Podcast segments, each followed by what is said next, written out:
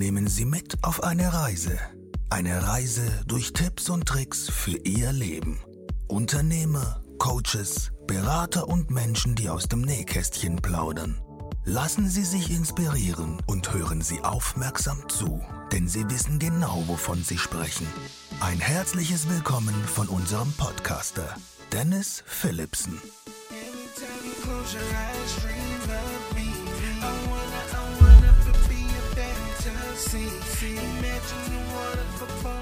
Hallo und herzlich willkommen zu einer neuen Folge deines Tipps und Tricks Podcastes hier aus Koblenz.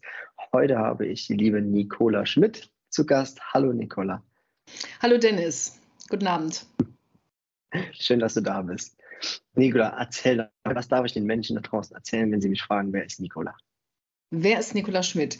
Ja, unterstütze die Menschen dabei, einfach klarer nach außen aufzutreten.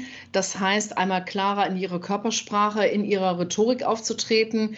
Ob es sich jetzt nun um einen Vortrag handelt, ob es sich um eine Präsentation handelt oder auch ein Kundengespräch. Weil Menschen, die mit Kunden zu tun haben, das ist tatsächlich meine Zielgruppe. Aber auch nicht nur das, sondern das Outfit mit seinen Farben zählt genauso mit dazu.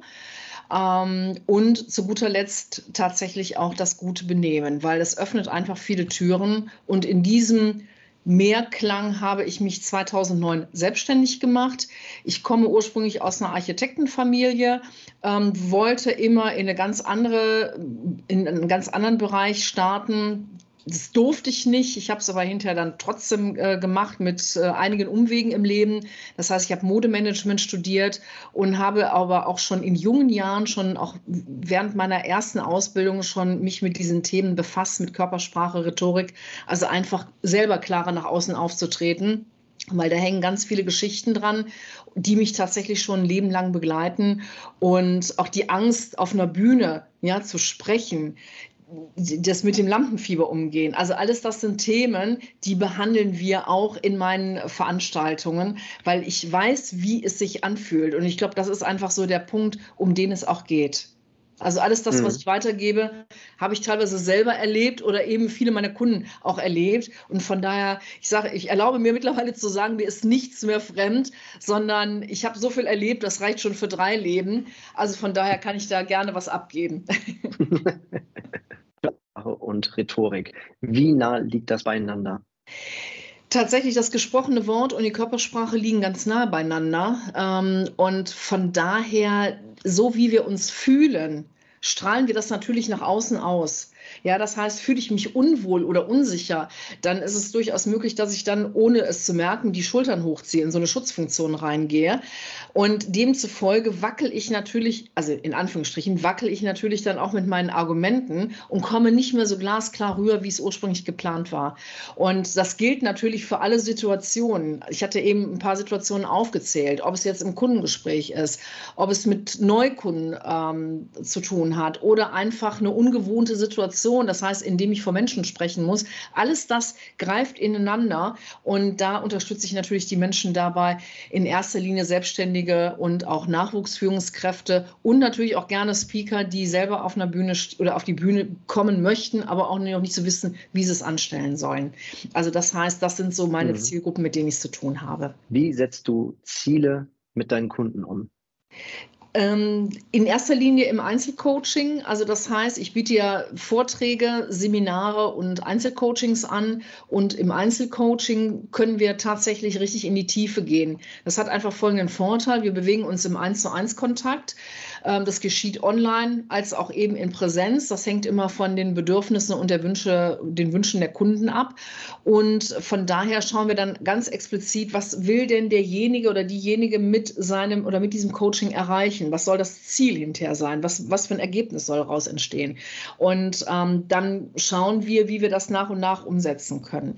Und auch nur im Einzelcoaching haben wir die Möglichkeit, dann auch wirklich in die Tiefe zu gehen. Ich hatte es gerade gesagt. Das heißt, zu gucken, welche Glaubenssätze stecken gegebenenfalls dahinter. Ich arbeite gerne ganzheitlich, weil nur der äußere Schein, wie man so schön sagt, gerade in so einem Image-Coaching, das ist mir zu oberflächlich. So arbeite ich nicht, weil dann äh, ist das wirklich nur eine halbe Sache und ich bin bekannt dafür, dass ich ganze Sachen mache.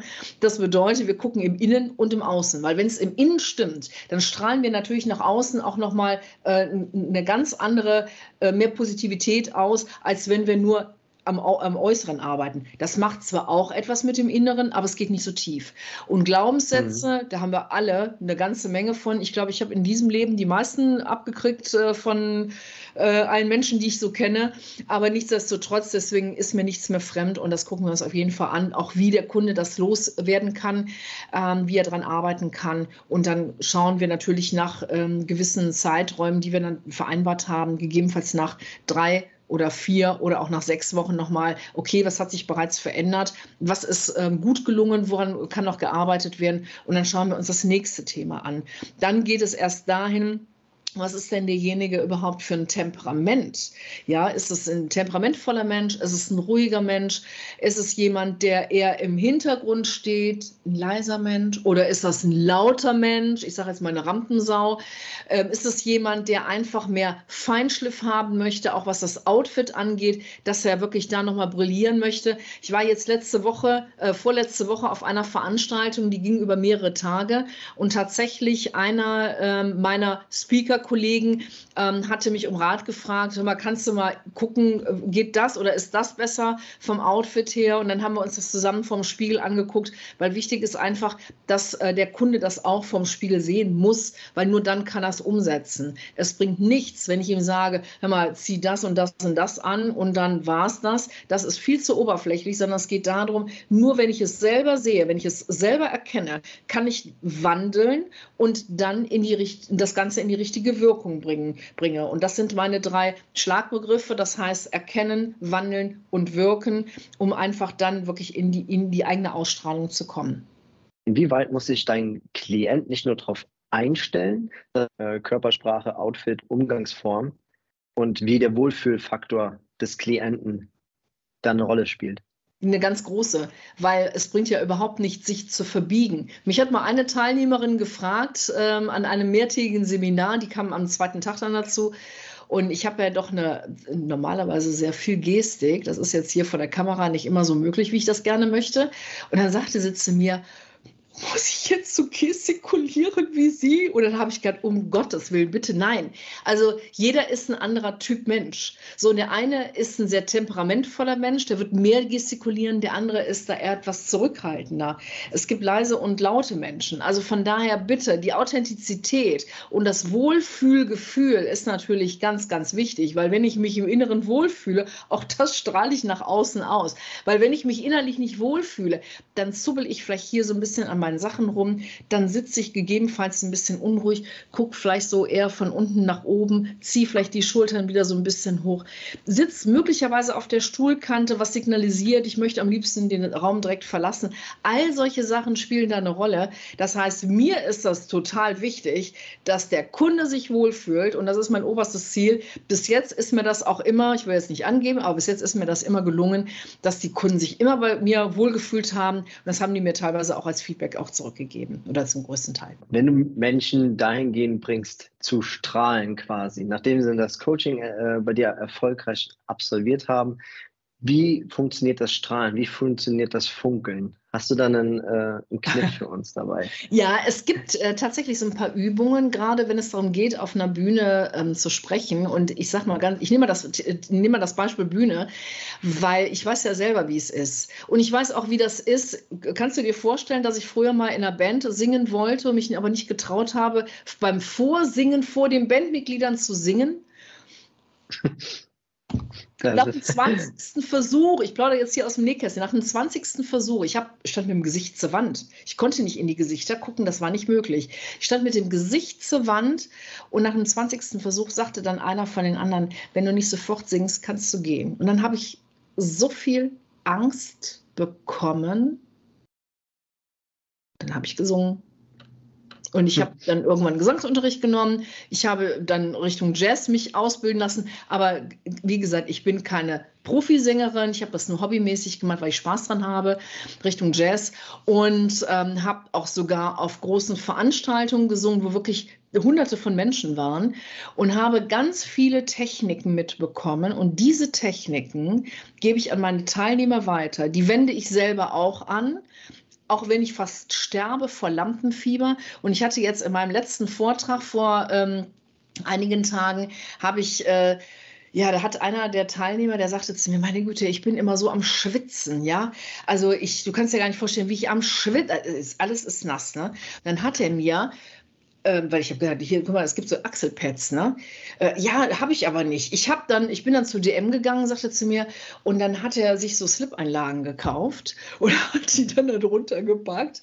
Das habe ich dann in meinen Vortrag mit aufgegriffen, weil ich selber nicht wusste, also ich war selber total unsicher und in diesen wenigen Minuten eine Botschaft auf den Punkt bringen, da habe ich gedacht, pass auf, da mache ich jetzt einfach ganz spontanes Programm. Scheint mir gelungen zu sein, weil die Lache hatte ich auf meiner Seite gehabt. Also manchmal ist es ganz gut, dieses Lampenfieber bewusst zu spüren, nochmal auf die Atmung zu achten. Wie atme ich? Atme ich in den Bauch oder atme ich hier oben? Nochmal zu gucken, dass ich einen stabilen Stand habe. Das heißt, die Füße hüftbreit auseinander, das mache ich jetzt gerade mit meinen Händen vor. Auf die Atmung achte, gerade mich hinstelle, Brustbein ein bisschen öffne, indem ich die Schultern da hinten abrolle, Kopf gerade halte. Und es ist so, stell dir vor, als ob du zu einem Freund oder einer Freundin sprichst. Mhm. Dann kann, ist es, fällt es dir leichter, die Botschaften auf den Punkt zu bringen. Und ich bin selber dankbar dafür, weil soll ich mal was sagen? Ich habe früher immer mir hier so Karteikarten A5-Format, Blanko, ausgedruckt und habe dann immer alles schön fein säuberlich aufgeschrieben, damit ich nur ja nichts vergesse. Gebraucht habe ich die Karten nie. Ich hatte die immer wie so als ähm, roten Faden, als Strohhalm, der mich vom Ertrinken retten sollte, immer mit eingebracht. Eigentlich totaler Quatsch, weil irgendwo kennst du deine Themen, du weißt, worüber du sprechen möchtest und selbst wenn mal ein Patzer passiert, mitten im Vortrag, So what? Es ist nicht schlimm, weil es wird keiner bemerken, außer du selber. Wichtig ist, dass der Anfang und der Schluss passt. Das ist wichtig, weil das ist das, was in den Köpfen hängen bleibt. Und das ist auch das Erste, was meine Teilnehmer, sei es im Seminar oder sei es von mir aus auch äh, in einem Coaching, auch auf jeden Fall zu hören kriegen. Und das ist das, was dich dann wieder an Strahlen bringt. Weil du, wenn du dich sicher fühlst, dann kann dir nichts mehr passieren.